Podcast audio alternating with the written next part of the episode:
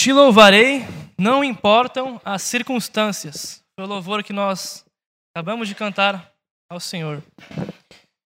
E de fato, meus queridos, é, é difícil louvar a Deus meio às circunstâncias, porque elas nos abalam muito, não pouco, muito.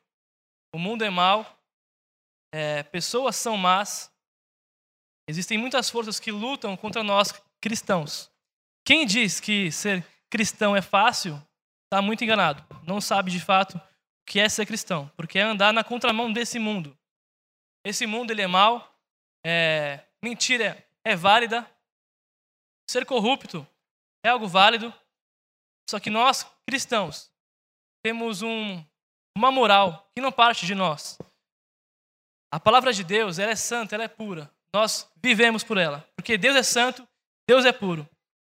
E entendendo que não é fácil viver para Deus, temendo a Deus, porque existem muitas coisas que nos fazem, é, que, que estão no nosso caminho, que nos dão muitos problemas.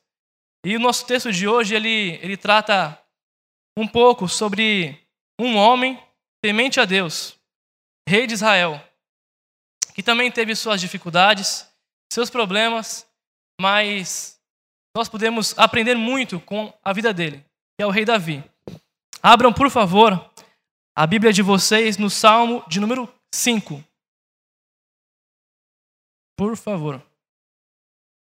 Esse é um salmo que nos, nos vai dar um norte a como andar com coragem entre os ímpios. Como viver no mundo que é mal. Como que o cristão ele pode se portar nesse mundo. E por que, que ele tem que se portar de tal forma nesse mundo? Vamos seguir a leitura. Salmo 5. Escuta, Senhor, as minhas palavras, considera o meu gemer.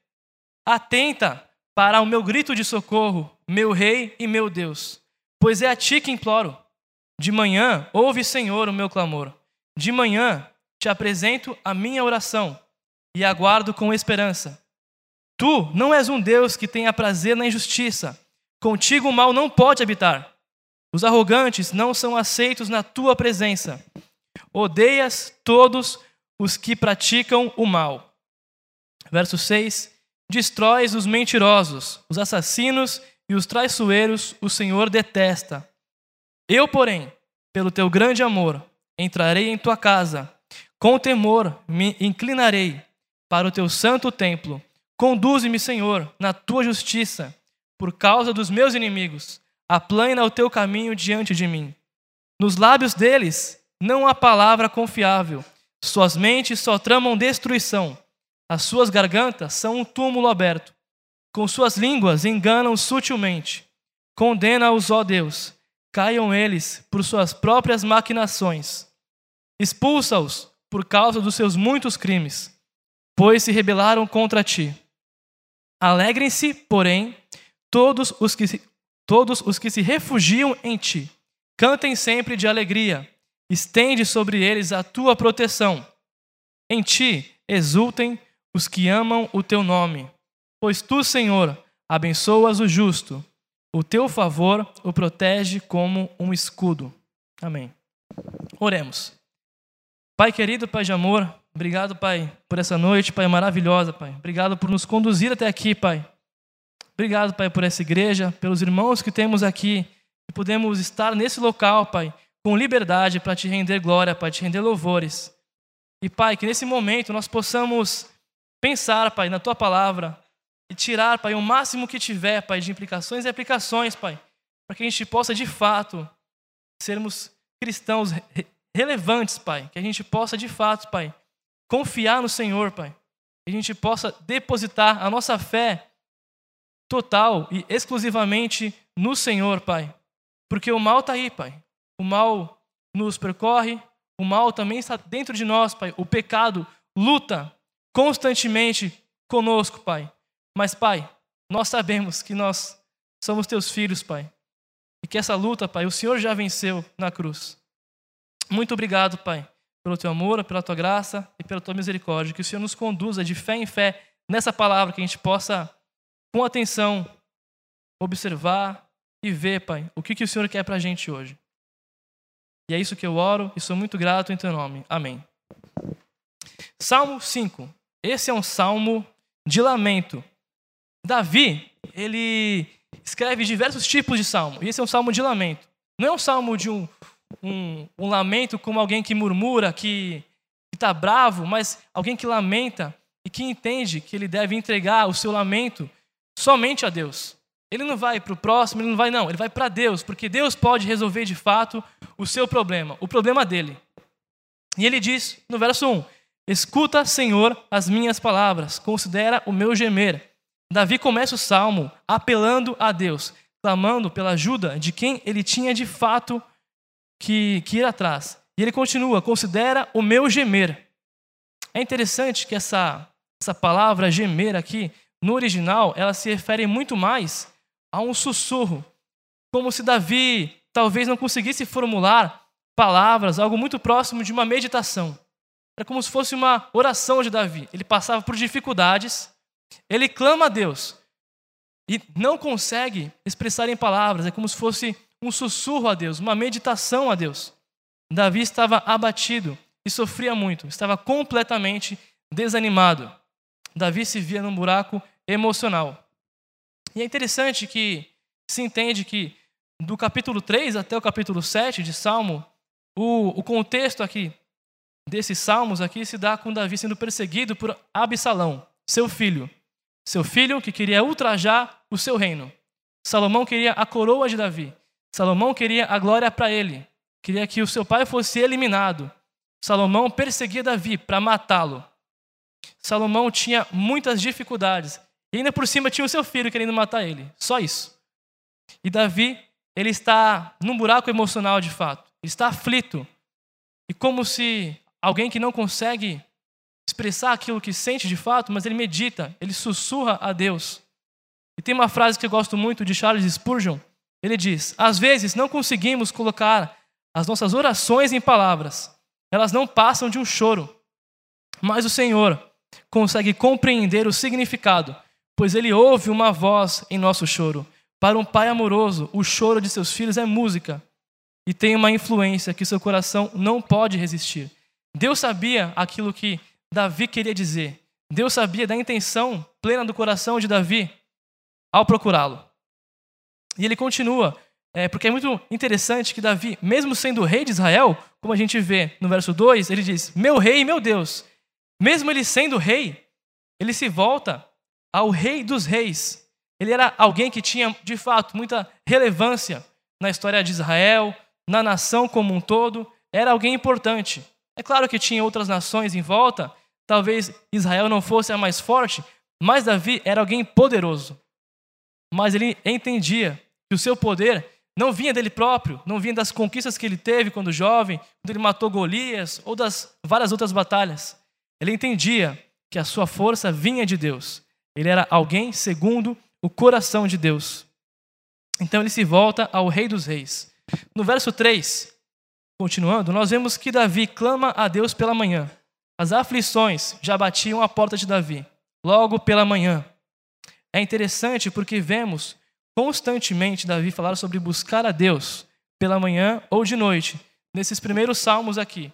No Salmo 3, 4, 5 e 6, Davi ele fala bastante sobre a questão de buscar Deus de manhã, de noite, de ter a paz, de poder dormir tranquilamente, porque ele sabe que Deus está com ele. Ele, ele pensa em Deus, ele medita na palavra de Deus, de manhã e de noite. Como o próprio Salmo 1 diz, que ele tem prazer em meditar na lei de Deus, de dia e de noite. Então, aqui já tem algo para a gente tirar de prática, para a gente pensar se de fato a gente tem buscado a Deus como a, é, a parte principal do nosso dia, como se os nossos pensamentos, logo pela manhã, já viessem a Ele, ou se quando os problemas, logo pela manhã, aparecem, a gente fica desesperado, a gente fica louco, a gente fica com ansiedade, a gente peca por não confiar em Deus. Ele também descansa em Deus pela noite, ele coloca os seus pensamentos de noite.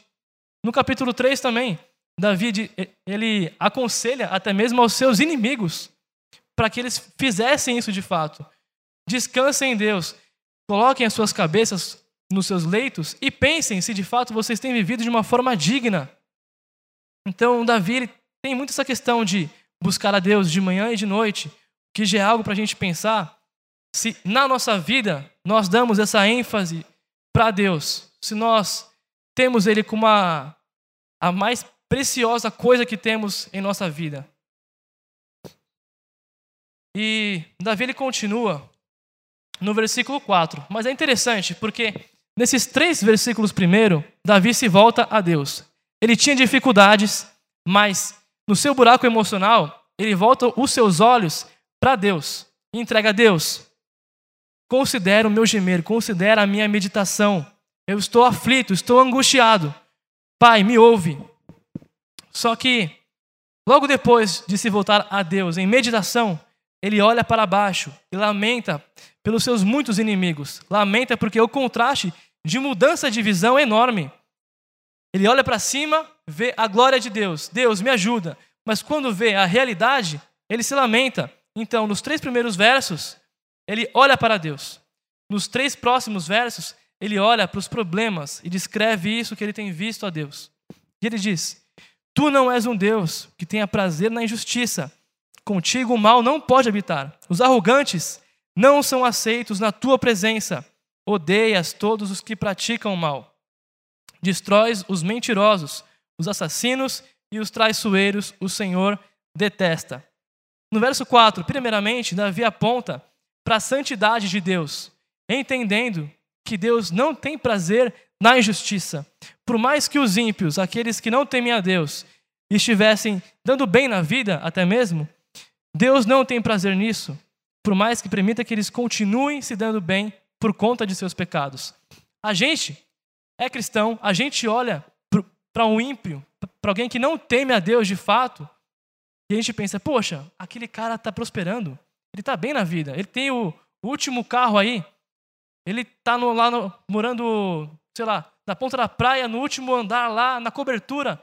Mas ele não teme a Deus, ele é totalmente imoral, é devasso. Como assim, Deus? Por que Deus? A gente se pergunta. Mas a questão é que Deus permite que tais pessoas vivam assim. Romanos 1 nos diz que Deus entrega os homens, de fato, ao pecado entrega, entrega, entrega. Por três vezes fala que Deus entrega os homens ao pecado em Romanos 1. Porque um dia, esses homens que pecam, eles irão pagar por aquilo que eles têm feito.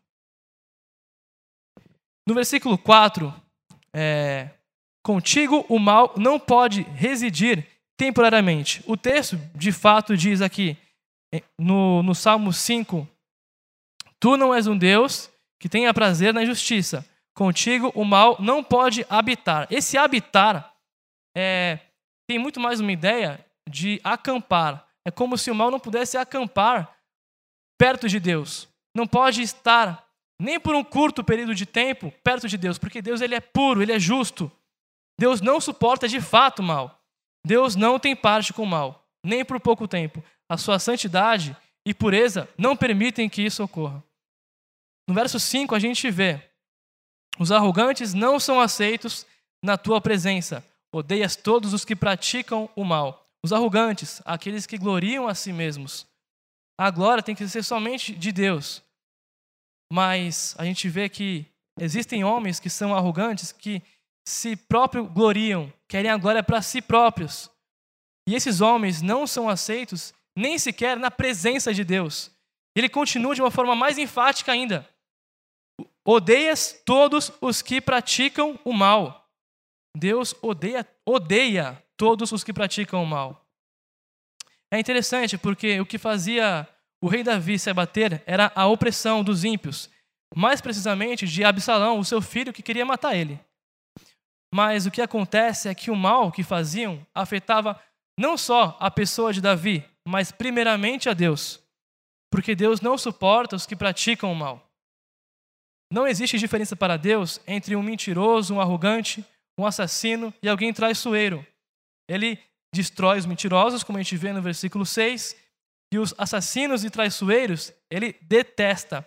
Deus olha a todos da mesma forma, os odiando da mesma maneira. Nenhuma mentirinha branca, passa por Deus despercebida. E é interessante porque é, esse é o padrão de Deus. Na segunda-feira agora, eu estava assistindo a final do Aprendiz.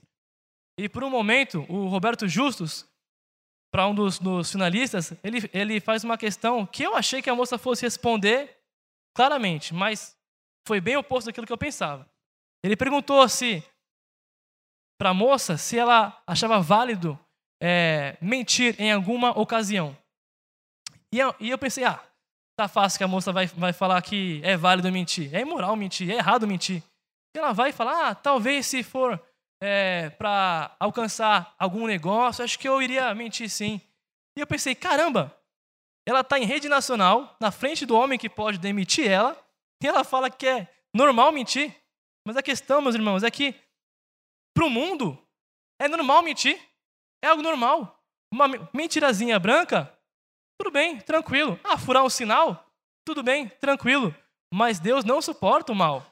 Qualquer tipo de mal até mesmo uma mentirinha branca para ajudar num negócio. Mas enfim, e depois de ter lamentado para os seus inimigos, nos, nos versos 4, 5 e 6, Davi faz um contraste com uma expressão de confiança. Então, após ter olhado para baixo e descrever o que o oprimia, ele diz a Deus como seria o seu modo de agir. Vendo os ímpios, vendo a maldade deles, que eles são arrogantes, ele diz, versículo 7. Eu, porém, pelo teu grande amor, entrarei em tua casa. Com temor, me inclinarei para o teu santo templo. E apesar de sofrer, estar emocionalmente abalado, Davi aqui ele diz que com temor se inclinaria para o santo templo de Deus, para adorar a Deus. Mesmo estando mal, mesmo estando aflito, ele iria adorar a Deus. Isso é o que a gente não pode esquecer. Por mais que a gente esteja aflito, é, oprimido, cansado, nós temos que adorar a Deus, porque Ele merece adoração. Não importa como você está, não importa como é, se o seu dia foi cansativo, se o seu filho quer te matar, até mesmo como Absalão queria matar Davi, não importa. Renda graças a Deus, porque Ele merece toda a glória. E ele diz no versículo 8: Conduze-me, Senhor, na tua justiça, por causa dos, por causa dos meus inimigos. Aplana o teu caminho diante de mim. E Davi pede para Deus o conduzir na justiça. Isso é muito importante, eu vou falar mais sobre isso. A condução a que Davi quer que Deus o conduza é na própria justiça de Deus. Davi não diz que nesse salmo para que Deus o conduza pela justiça, mas ele quer ir à justiça de Deus. Ele quer estar na justiça de Deus de fato como se fosse um local, que a sua vida vá de encontro à vontade de Deus. É como se existissem duas esferas, a justiça de Deus e aqui o pecado. Davi quer estar de fato dentro da justiça de Deus. Não quer só viver com bons preceitos, mas ele quer estar dentro da justiça de Deus. Isso é algo muito mais enfático. E parece que o salmo ele encerraria bem aqui, porque Davi ele olha para Deus, ele olha para o mundo que é mal, pessoas arrogantes, ele diz como iria viver. Ele olha para os céus, olha para baixo, olha para dentro de si. Mas Davi ainda olhava para baixo, ainda olhava para os problemas que ocorriam na sua vida. Apesar de já ter aberto seu coração a Deus, por meio desse sussurro, dessa meditação, dessa oração, ele então volta a falar dos ímpios. Nos lábios deles, versículo 9. Nos lábios deles não há palavra confiável. As suas mentes só tramam destruição. As suas gargantas são um túmulo aberto. Com suas línguas enganam sutilmente. Versículo 10. Condena-os, ó Deus. Caiam ele por suas próprias maquinações. Expulsa-os por causa dos seus muitos crimes, pois se rebelaram contra ti. Tudo referente aos ímpios leva de fato à destruição. As suas mentes tramam destruição. As suas gargantas são um túmulo aberto, esperando por pessoas que caiam nesse túmulo como uma armadilha e caindo nesse túmulo morram. E assim que é o pecado. Ele te atrai, te atrai e te atrai até que você vê que você está preso nele. O pecado é como uma areia movediça. Você enfia um pezinho e se mexe um pouco para querer sair, mas você não consegue porque você se enfia mais nessa areia movediça.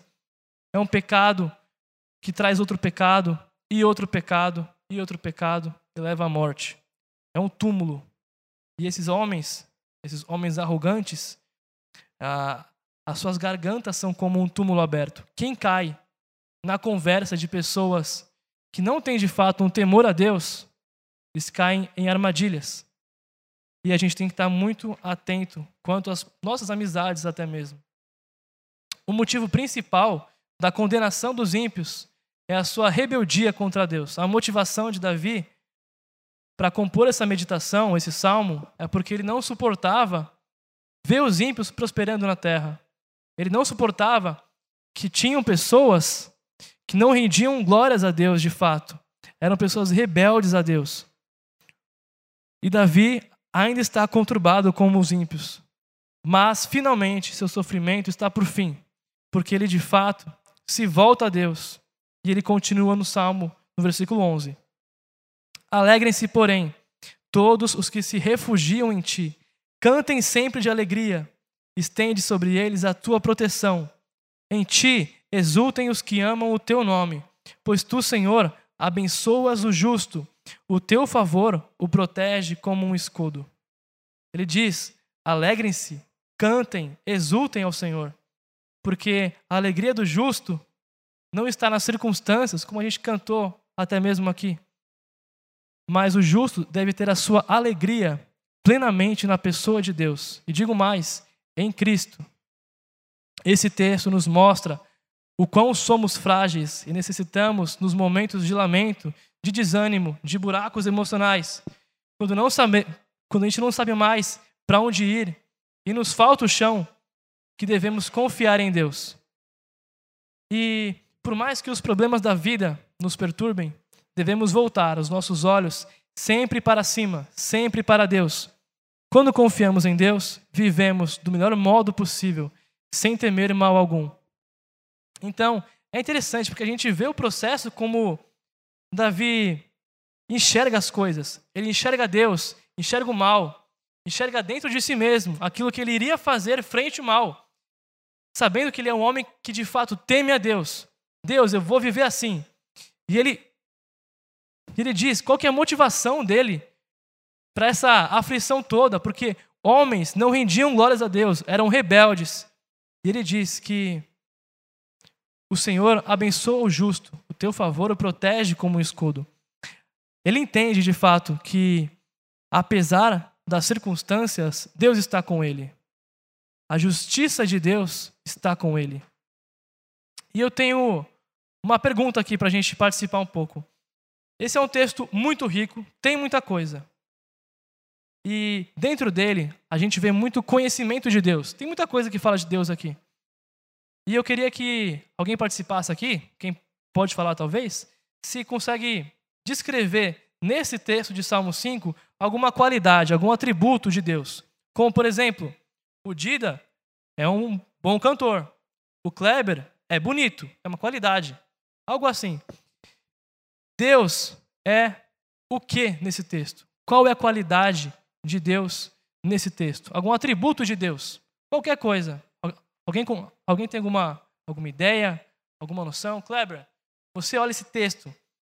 O que, que você vê de Deus nesse texto? Justo. Deus é um Deus justo. Muito bom. Ingrid, está coçando o queixo. Deus é juiz. Deus é um justo juiz. Lindo. Maravilha. Lucas Rojas, como que você enxerga Deus nesse texto? Alguma qualidade, algum atributo de Deus? Misericordioso, muito bom. Diga, meu querido. Deus não é homem para mentir. Amém por isso. Deus não é homem para mentir. Deus é santo, é puro, nós não podemos nos comparar com ele, porque ele não é homem para mentir. Amém por isso. E um atributo que eu gosto muito, que o Kleber citou aqui: Deus é justo. Ele é justo porque ele é a própria justiça. E com certeza fez, faz nesse momento e vai fazer o que é correto. ele abençoa o justo, como a gente vê no versículo 12, e ele condena o ímpio, como a gente vê no versículo 10. E ele condena o ímpio porque ele faz o que é mal. E com isso, a gente consegue enxergar mais um atributo de Deus que ninguém aqui citou. O atributo que é a ira de Deus. Deus é um Deus irado. Deus é um Deus que odeia também. É claro que Deus é amoroso, Deus é paciente, é compassivo, é misericordioso, é um Deus que não mente, ele é santo, ele é justo, mas Deus também é um Deus irado. E é importante a gente, quando lê o texto, enxergar atributos de Deus, porque conhecendo a Deus, nós nos conhecemos, vendo quanto ele é santo, o quanto ele é perfeito, nós vemos o quanto somos frágeis e o quanto somos pecadores. E aqui a gente se depara com uma questão que nos nossos dias a gente ouve muito um, chavão. Deus odeia o pecado, mas ama o pecador. Todo mundo já ouviu isso, com certeza. Mas vamos ler de novo, por favor, o versículo 5 desse capítulo 5. Ele diz assim: Os arrogantes não são aceitos na tua presença. Odeias todos os que praticam o mal. Deus não só odeia o mal, mas Deus também odeia o que pratica o mal. Deus odeia aquele que executa o mal de fato. E Deus odeia também o pecador, porque ele não pode deixar de punir aquele que detém o pecado, aquele que tem o pecado. E a gente nasce pecador. Todos nascemos pecadores. Efésios 2, versículo 3 ou 2, se não me engano, diz que nós nascemos como filhos da ira. A gente já nasce naturalmente sob a ira de Deus. Deus já é irado contra nós. É importante isso, porque isso aponta mais para o nosso pecado, o quanto que nós não conseguimos agradar a Deus, nós não conseguimos fazer aquilo que é justo perante Deus. E Davi entendia isso. E, meus irmãos, o pecado, ele só leva a alguma coisa. A uma coisa. O pecado leva à morte. Como diz Romanos 6, 23. Pois o salário do pecado é a morte, mas o dom gratuito de Deus é a vida eterna em Cristo Jesus, nosso Senhor. E a ira de Deus, ela só é segurada por conta de Jesus Cristo, a justiça de Deus. E nós, em Cristo, como também diz Romanos, nós fomos, nós somos feitos justiça de Deus por causa de Jesus Cristo. Aqui a gente vê bastante sobre justiça, sobre justo. E Deus, ele vai ser justo, tanto com aquele que teme a Deus, como também aquele que não teme a Deus. A questão é que Deus escolhe, Deus escolhe aquele que ele quer ter amor, aquele que ele quer de fato agraciar, abençoar. E ele só consegue fazer isso porque um dia, um dia, Jesus, que não merecia a morte, morreu para que nós, que merecemos a morte, vivamos. Essa é a maior mensagem que nós podemos ter. Davi, ele só podia viver, de fato, como alguém justo, porque Deus o tornou justo. Não existe justiça que Deus não esteja soberanamente por cima. É Deus que nos faz sermos justos. E é bom a gente sempre pensar nisso, porque, de fato, não existe nada de bom no homem. Nada, nada, nada. E esse capítulo nos mostra isso. E, da mesma forma que esse salmo é pensado numa forma de meditação, eu gostaria de deixar umas perguntas para a gente pensar um pouco na semana e observar se de fato a gente tem vivido como pessoas justas ou como pessoas ímpias que não temem a Deus. Quando você passa por alguma dificuldade, a quem você recorre? Você, perdão, tem recorrido a Deus primeiramente? Ou você recorre a recursos humanos? Ou se você recorre a, ao seu status até mesmo, nós devemos recorrer única e exclusivamente a Deus, porque só Ele pode de fato nos dar a paz que nós queremos ter. Como está a sua vida de oração e devocional? Você tem dado importância para o seu relacionamento com Deus? Você entende que Deus é o único que, nas circunstâncias más, é Ele que pode, de fato, te dar a paz. Mas você quer ter um relacionamento com Ele? Você busca ter, de fato, um relacionamento com Ele? Ou você não dá importância para a sua vida devocional, por ler a Bíblia, por pensar, por meditar de manhã e de noite? Como é que está a sua vida? A gente vê no versículo 4 que o mal não reside nem temporariamente, nem por um pouco de tempo com Deus. E nós? Nós temos resistido ao mal? Ou você pensa que pode flertar com o pecado, mas sem ser por ele dominado? Você pensa que você pode andar num precipício? E aqui é o pecado. Você quer andar na pontinha do, na pontinha do precipício. Ou você escolhe viver longe do precipício. O que, que você quer? Você quer buscar ter prazer em estar próximo aqui de pecar? Você quer flertar com o pecado? Ou você quer de fato, temendo a Deus, viver para Ele de forma justa? Busque conhecer a Deus, porque Davi conhecia e sabia a quem recorrer quando estivesse desanimado por conta dos ímpios, dos problemas da vida. Conhecendo a Deus, ele se conhecia e via o quanto era dependente do Senhor. Viva com coragem no meio dos ímpios, porque você não vive por sua própria vontade, você vive pelo Rei dos Reis, que é amoroso, consolador, justo e irado com o pecado. Amém?